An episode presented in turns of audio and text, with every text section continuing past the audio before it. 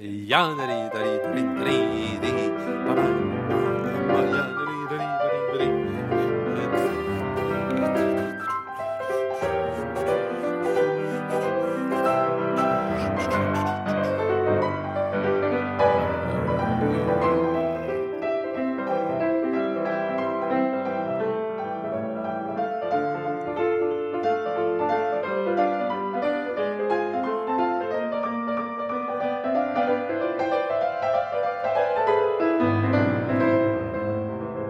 wisst es vielleicht, Igor Levit liebt den Jazz. Aber er spielt ja nicht irgendein Boogie, sondern Beethoven, Sonate, Opus 111, die berühmte letzte der 32 Beethoven-Klaviersonaten. Er ist in der dritten Variation des zweiten Satzes, Arietta. Die Sonate Opus 111 hat insgesamt ja nur zwei Sätze, worüber unter anderem Thomas Mann in Dr. Faustus ausführlich geschrieben hat.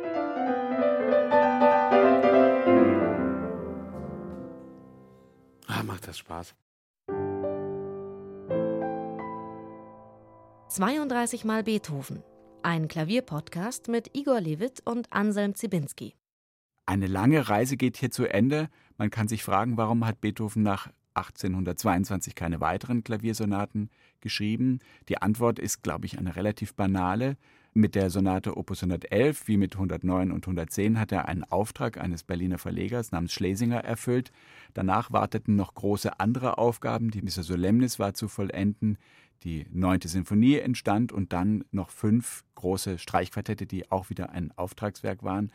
Beethoven hatte tatsächlich den Kreis durchschritten, den er mit Klaviersonaten durchschreiten wollte. Das ist auch der Grund, weswegen Igor Levit und ich am Ende dieses Zykluses gerne nochmal zurückschauen wollten. Wir sitzen hier wieder in seiner Wohnung in Berlin Mitte, in seinem Salon, vor dem Bild von Hannes Malte Mahler und schauen tatsächlich nochmal zurück, denn auch uns bedeutet es natürlich sehr viel, durch diesen großen Zyklus durchgehen zu können. Igor, hast du Lust zu vergleichen Sonate Opus 111 die Themen, die Gesten mit Opus 2 Nummer 1, damit wir einmal sehen können, welchen Weg wir in diesen 27 Jahren so ganz grob zurückgelegt haben. Opus 2 Nummer 1 beginnt mit der Mannheimer Rakete nach Auf.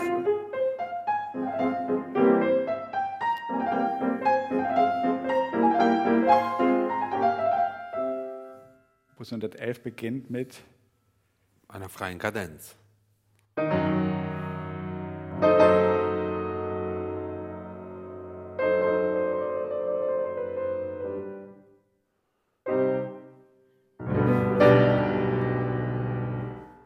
Septsprung nach unten gegenüber einer im Dreiklang nach oben strebenden Raketenbewegung. Ist das eine Aussage oder sollte man das nicht überbewerten? Du würdest ja nicht fragen, wenn man es wenn man's nicht Wenn man es nicht deuten könnte, genau. Deute mal. Ja, also wir haben hier eine, eine, Geste, die ist unglaublich dramatisch und sie ist sicherlich nicht optimistisch, zumindest mal, um damit zu beginnen, oder? Nein. Sie ist auch nicht konventionell, obwohl sie ja. an Dinge wie die Pathetik Genau. sehr bald zu Beginn Es ist, es äh, ist ein sehr barocker Beginn, sehr stolzer Beginn, kein optimistischer Beginn. Der Satz wird nachher eruptiv, wütend, verzweifelt, bösartig, auch teils sehr aggressiv. Das hat er alles. Wollen wir den Vergleich weitertreiben? Das Finale von Opus 2 Nummer 1 und das Finale von Opus.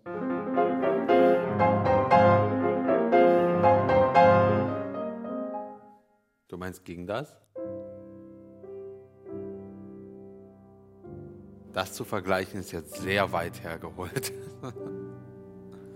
ja. Man muss es ja nicht vergleichen im Sinne von gleichsetzen, sondern man kann es in einer gewissen Parallelität wahrnehmen. Beethoven hat mal angefangen um 1795, indem er die Sonate zur Viersätzigkeit geweitet hat und er hört damit auf, indem er sie zur Zweisätzigkeit komprimiert. Ja. Was sagt uns das? Naja, das sagt uns das über diese Jahrzehnte der Arbeit. Ich meine, er komprimiert sie auf zwei Sätze, sie ist länger als manch viersätzige. Er, er schafft sich seine eigene Form. Also ich meine, hier ist ein Grad von, wir hatten das Thema ja immer, innerer Freiheit erreicht, der ist beinahe unerreicht. Er macht nur noch seins. Sagen, er macht sich jede denkbare musikalische Form, die es schon vorher gab, und verwandelt sie in seine ganz eigene Wahrheit, in seine ganz eigene Welt. Welche Formen sind es in Opus 111 ganz genau? Es ist die Form der Variation, es ist die Form der Toccata. Des Rezitativs. Des Fugatos? Des Fugatos. Es sind formelle Dinge wie Triller, Arpeggien, Läufe. Alles, alles wird zu einem großen poetischen Ganzen. Die französische Ouvertüre macht quasi einen Anfang nochmal fast im Stil der Partitik, wie der genau. C-Moll. Genau. Man hat ja immer von dem C-Minor-Style gesprochen. Also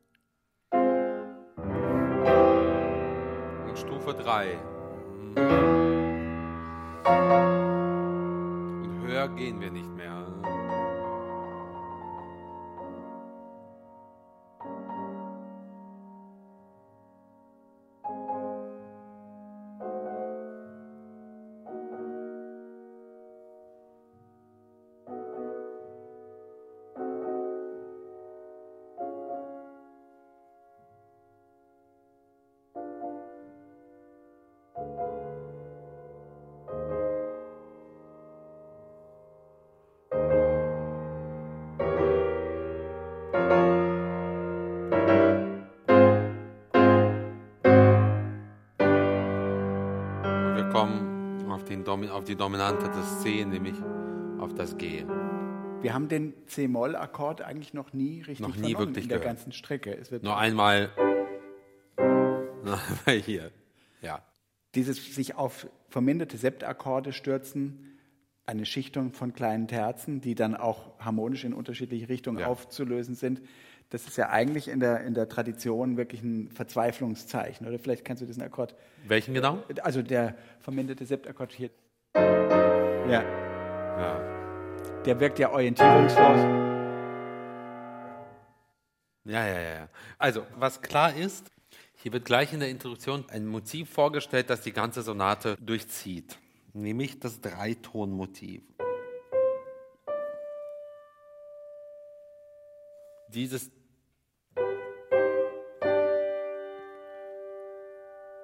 geht durch das ganze Stück.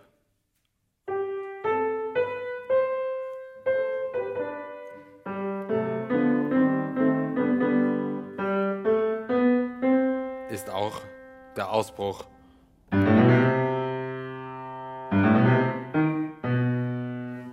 Und in der Aria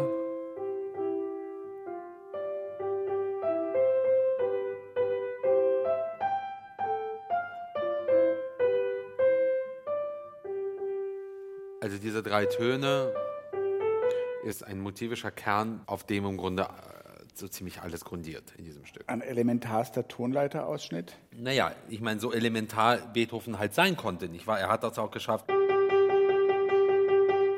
daraus 56 Minuten Musik zu schreiben, nämlich die Diabelli-Variation. Also das konnte der halt. Aber es wird eben vorgestellt,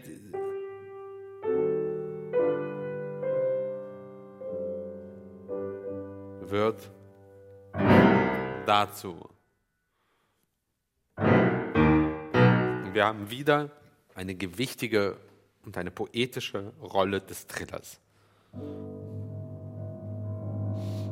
Etwas wie ein Urton beginnt, links nur Grummeln.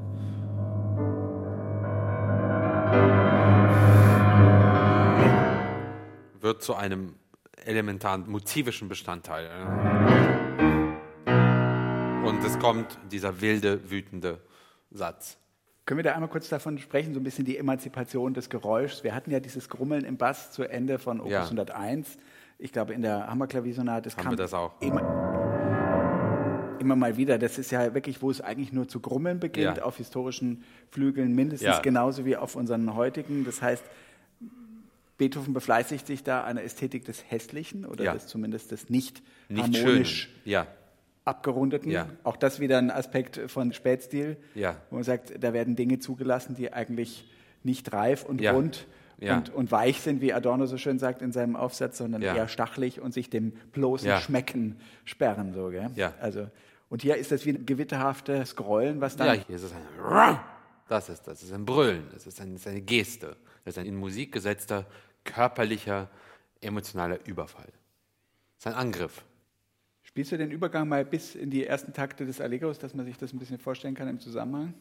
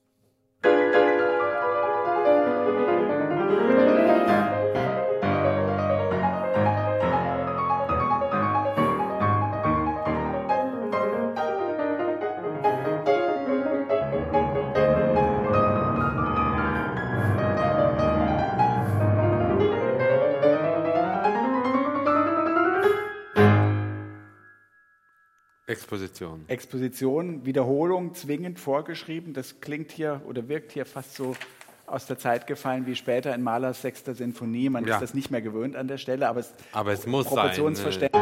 Sein. Und, und nochmal. Ja, ja, ja. Ich glaube, es reicht, wenn wir auf ein paar ganz wesentliche Phänomene ja. kurz äh, zu sprechen ja. kommen. A, dieses Hauptthema ist in diesem Satz oder in dieser Exposition präsenter als in jeder Exposition eines ja. anderen Satzes. Wir können vielleicht kurz angucken, wie er es da behandelt. Ja. B, es gibt immer wieder diese Retenuto-Momente, wo also dieses, dieses Momentum ja. gebremst wird. Und ich frage mich immer, ob diese Fröhlichkeit der Motorik, der er zum Beispiel noch in Opus 31 Nummer 1 hat, ob die in dem späten Beethoven eigentlich doch immer wieder von neuem generiert werden muss. Also ob ja, hier wird sie immer generiert. Also hier ist es äh, retardando und es geht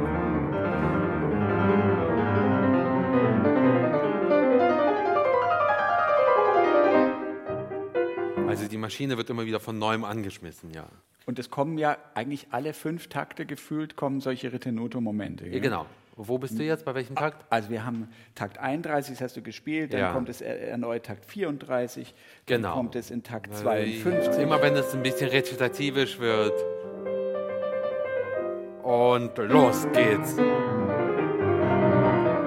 Ja, ja, ja, genau. Und dann geht es ja eigentlich ziemlich lange weiter bis zu diesem großen rezitativen Moment.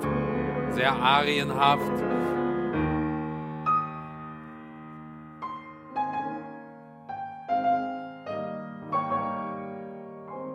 Das ist das, was eigentlich sonst der Seitensatz wäre. Genau. Hier in Astur genau. statt in S-Dur wie normal. Ganz kurz, ganz komprimiert. Eigentlich genau. wie nur so eine Vision, ganz kurz. Hat überhaupt keinen Raum, sich dazu So ein bisschen bei Chopin wäre das. Äh, nee, nee, warte mal, wo ist denn der? Welche Tonart ist denn das? Äh.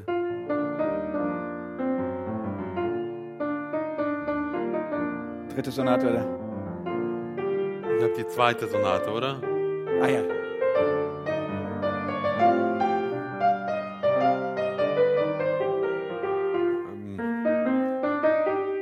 Ähm. Ich spiele kein Chopin, aber dieses. Äh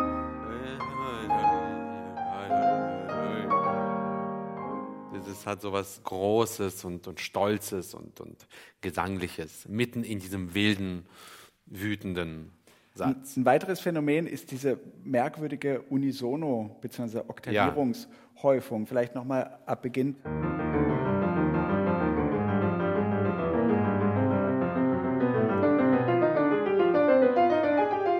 Oder im Tempo.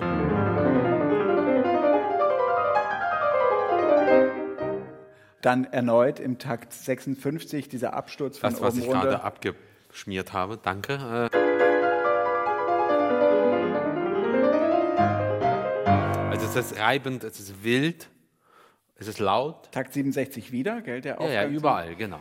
Was ist das für ein Gestus? Der ist jetzt gegenüber der Astor-Sonate völlig ungeschmeidig. Der ist hart, kantig, Wütend, fordernd, wütend. wütend.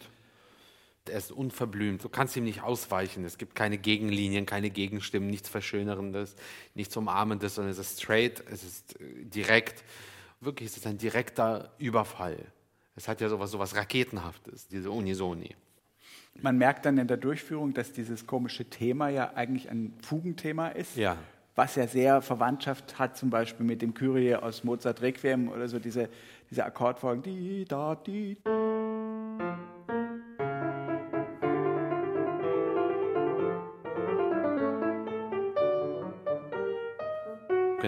Sind eigentlich so richtige äh, barocke.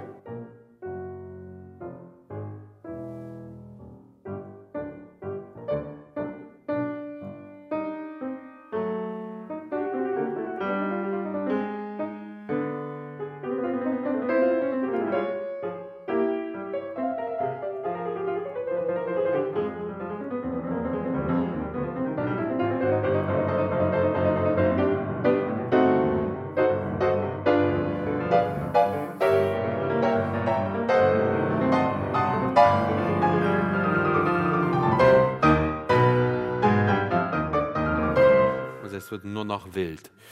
Das ist ein Fugato, was dann übergeht in diese wieder dominant Septakkorde Ja. als Brücke.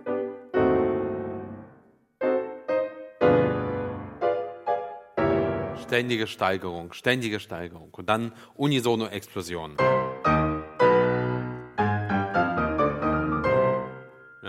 Sind das die ersten so richtigen Doppeloktaven bei Beethoven eigentlich? Gibt es das? Also was ja dann der Romantik mich, müsste mich so ein erinnern. großes glaub, Thema werden sein, wird. Ja. Es kann sein, ich, ich müsste noch mal drüber nachdenken. Aber es kann, es kann sein, ja. Und dann wird der Satz eigentlich eins zu eins nochmal wiederholt, dann in C-Moll. Es gibt halt diesen wunderbaren Einschub dann im Seitensatz, wo es plötzlich sich nochmal weitet. Das ist äh, bei Takt 103, 122. Vielleicht kannst du den ganzen ab 116 nochmal kurz Ja. andeuten.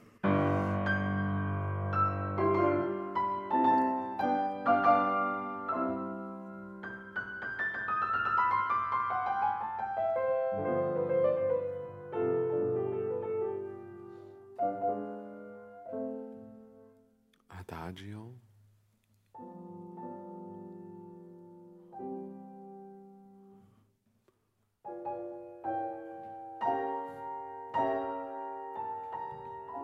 Hier ist dieser Einsatz, hat was sehr Fahles.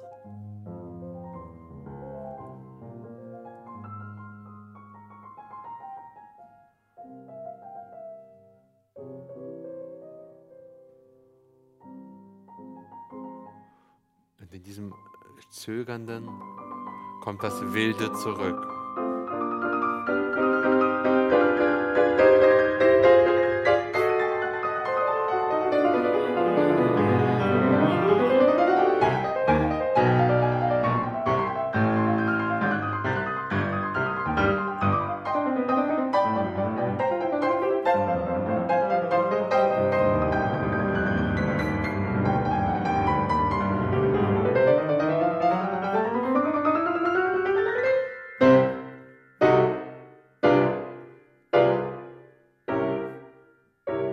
Dann passiert eigentlich eine Art Wundermoment.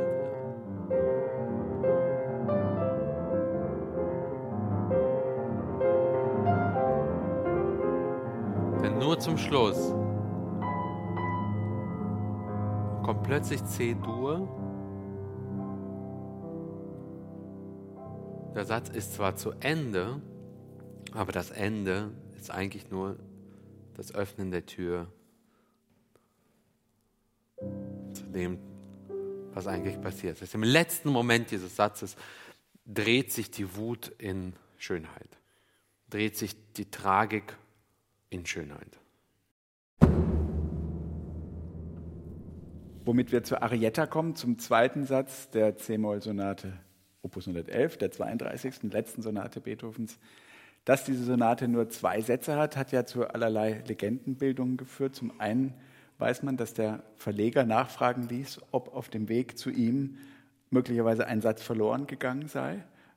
Dabei hat ja Beethoven schon zuvor eine ganze Reihe von zweisätzigen Sonaten komponiert. Die Waldstein-Sonate ist ja im Grunde genommen eine zweisätzige Sonate. Opus 78 ist eine zweisätzige Sonate, Opus 54. Opus 90. Opus 90, genau. So ungewöhnlich ist das nicht.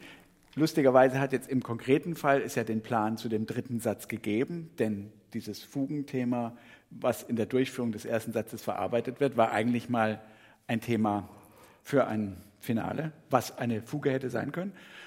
Die Legenden haben ja immer ein bisschen geheißen, Beethoven habe sich mit dem Arietta-Satz vom Klavier, vom Leben, vom Diesseits verabschieden wollen. Ich glaube, das kann man jetzt wirklich als Legende aus vielen, vielen Gründen. Das ist also, äh, was war das für ein Käse? Also ich meine, ich meine, äh, so viel wie danach kam und, und auch an Klaviermusik.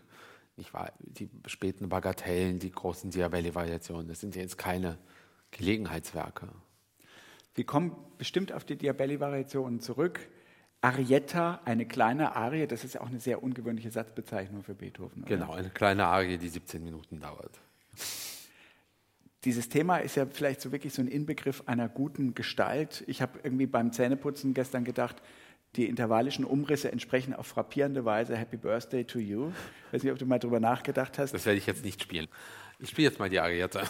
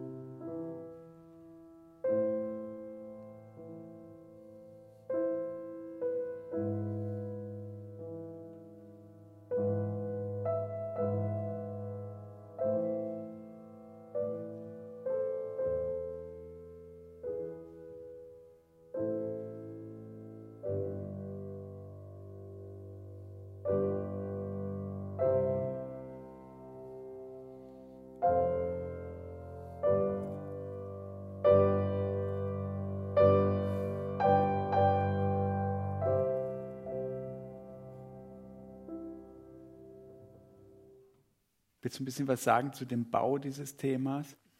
Ja, das Thema ist zweiteilig.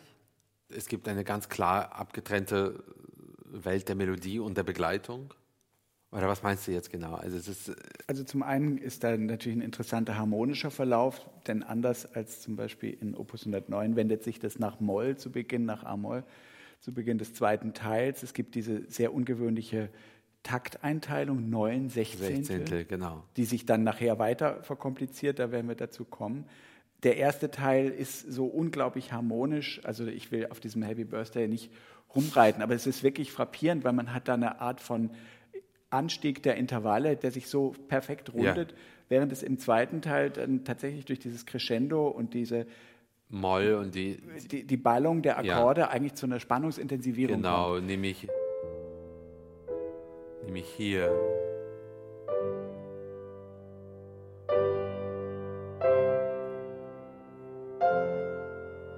Genau, und wir haben wieder die drei Töne.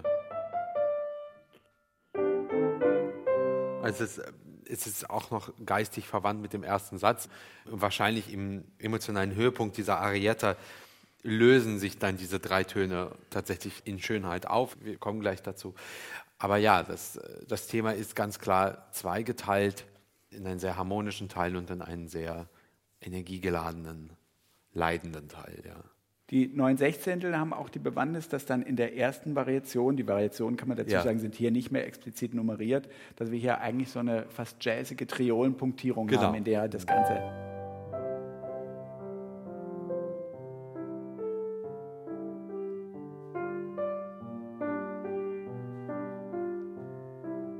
Hat Swing, es hat ein sehr wohltuendes Metrum.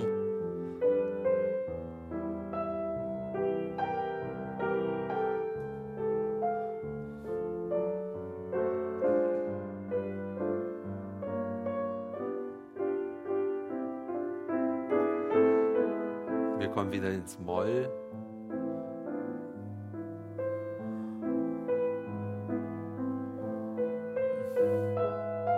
Eigentlich wird der Satz ja beinahe, beinahe schneller. Also das Tempo ist gleich, nur die Notenwerte werden schneller.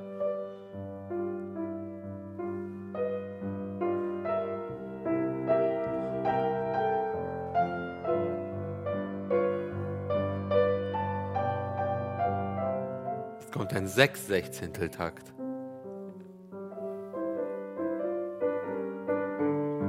Der Swing wird, wird Der Boogie der Boogie stellt sich ein. steckt in allen Dingen, genau.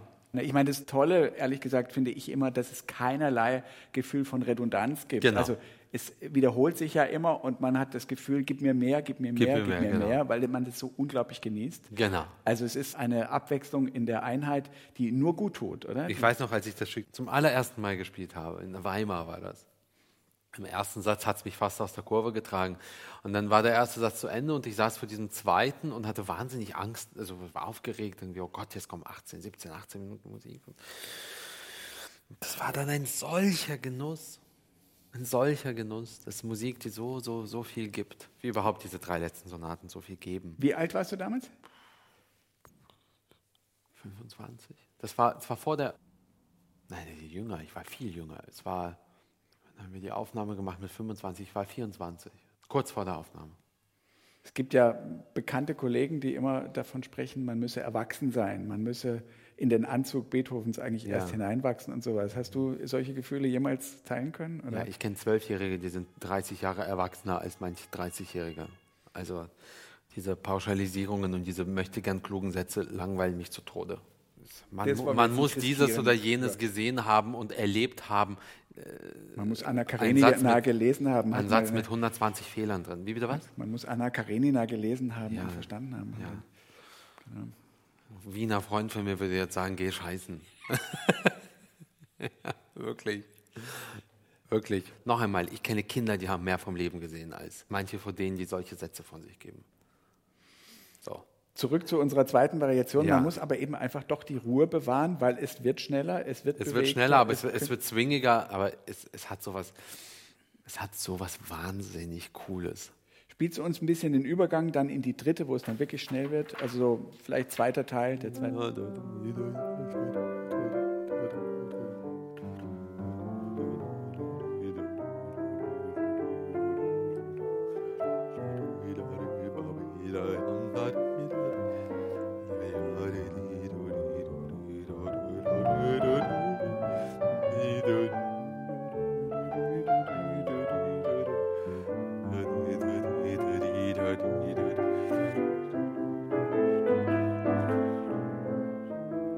Und dann kommt. Ähm,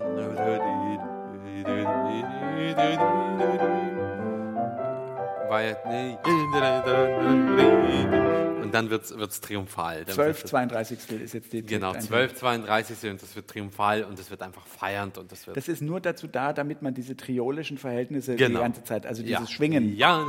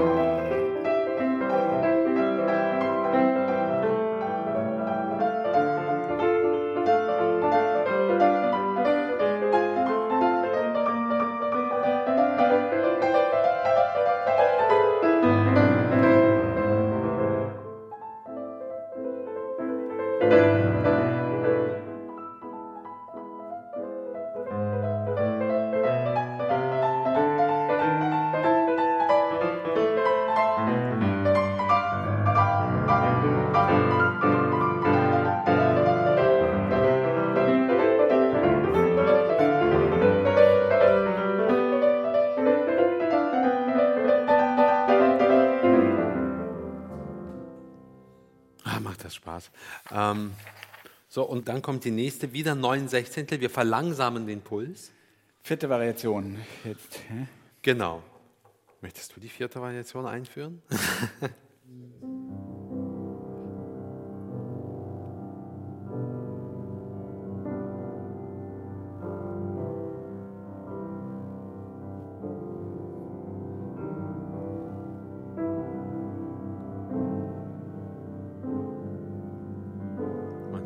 Thema in der rechten Hand. Aber natürlich viel dunkler.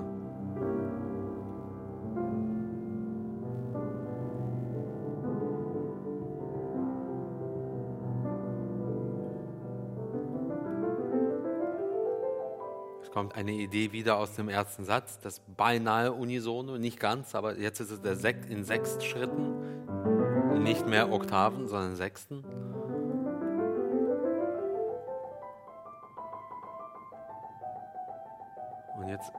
Fliegt es nur noch. Oder wie würdest du das beschreiben?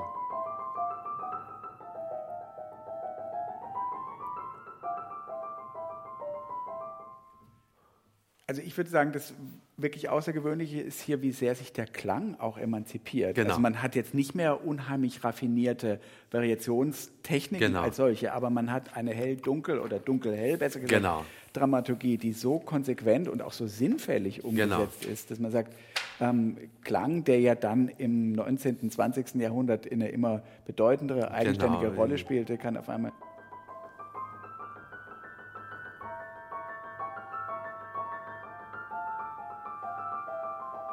Und so geht das dann weiter. Und es gibt, ähm, wenn dann durch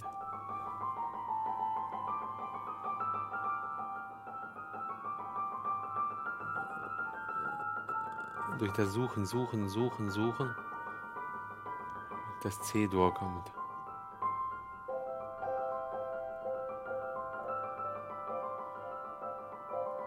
Das ist nur noch Klangschönheit, ja.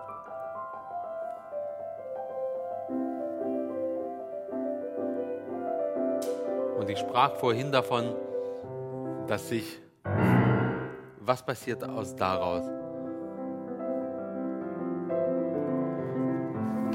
Das ist für mich im Grunde ein Höhepunkt, auf den alles zuläuft. Wenn aus diesem aggressiven Aufgang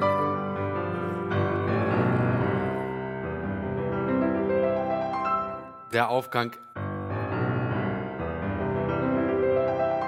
wenn aus daraus ein großes, großes, großes Ja wird. Ich meine, Weil er sich natürlich jetzt auch hier aus diesem Korsett der Variationstakt öffnet. äh, Genau. Schemata, äh, Aber er öffnet sich aus jedem Korsett. Also es ist jetzt so, wo vereinzelte Sonnenstrahlen waren, jetzt ist die Sonne in voller Pracht auf.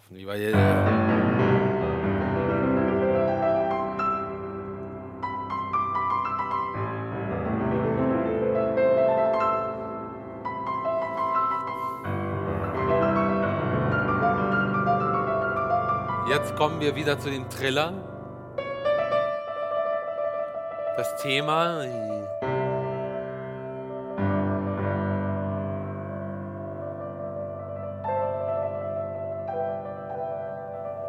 Es wird plötzlich Moll.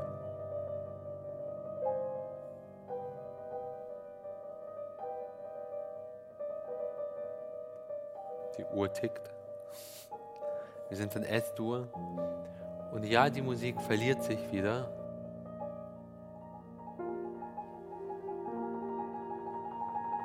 Bleibt nur noch ein Triller.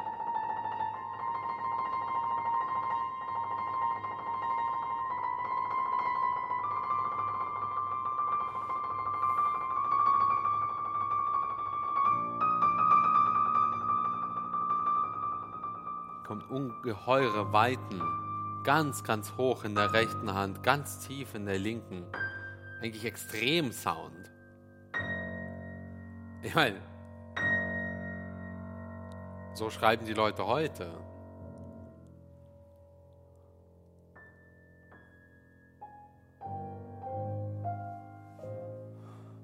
Ein bisschen wie in Opus 110, das Thema ist zerrissen.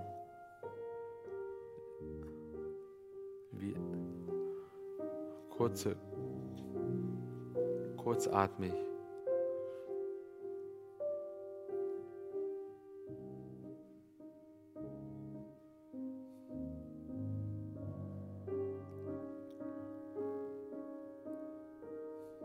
Sempre pianissimo ist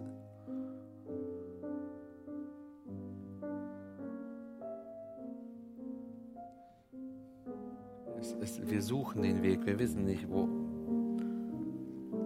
wohin wir gehen sollen.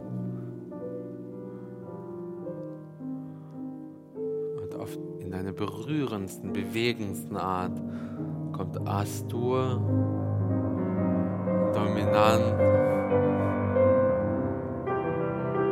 Auf der schwachen Taktzahl 1, 2, 3, 4, 5, 6, auf der siebten Sechzehntel im Takt kommt das Thema wieder. So wie es begonnen hat. Und dann ist nur noch Paradies. Dann ist nur noch quasi das, das finale Ankommen. Was du ganz überschlagen hast, ist jetzt diese sehr hymnische Stelle, so etwa um 145 herum, wo das so, so warm und voll und emphatisch ist. Ähm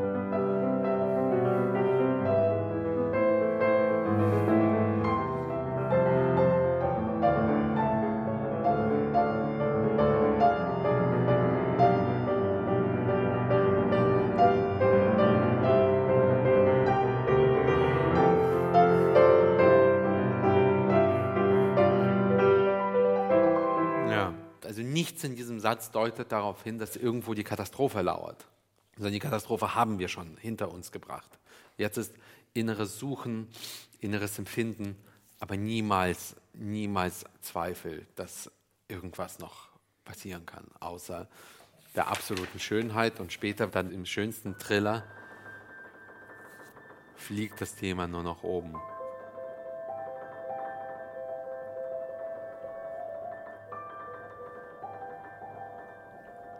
Habe ich mal erwähnt, dass ich Triller spielen total geil finde?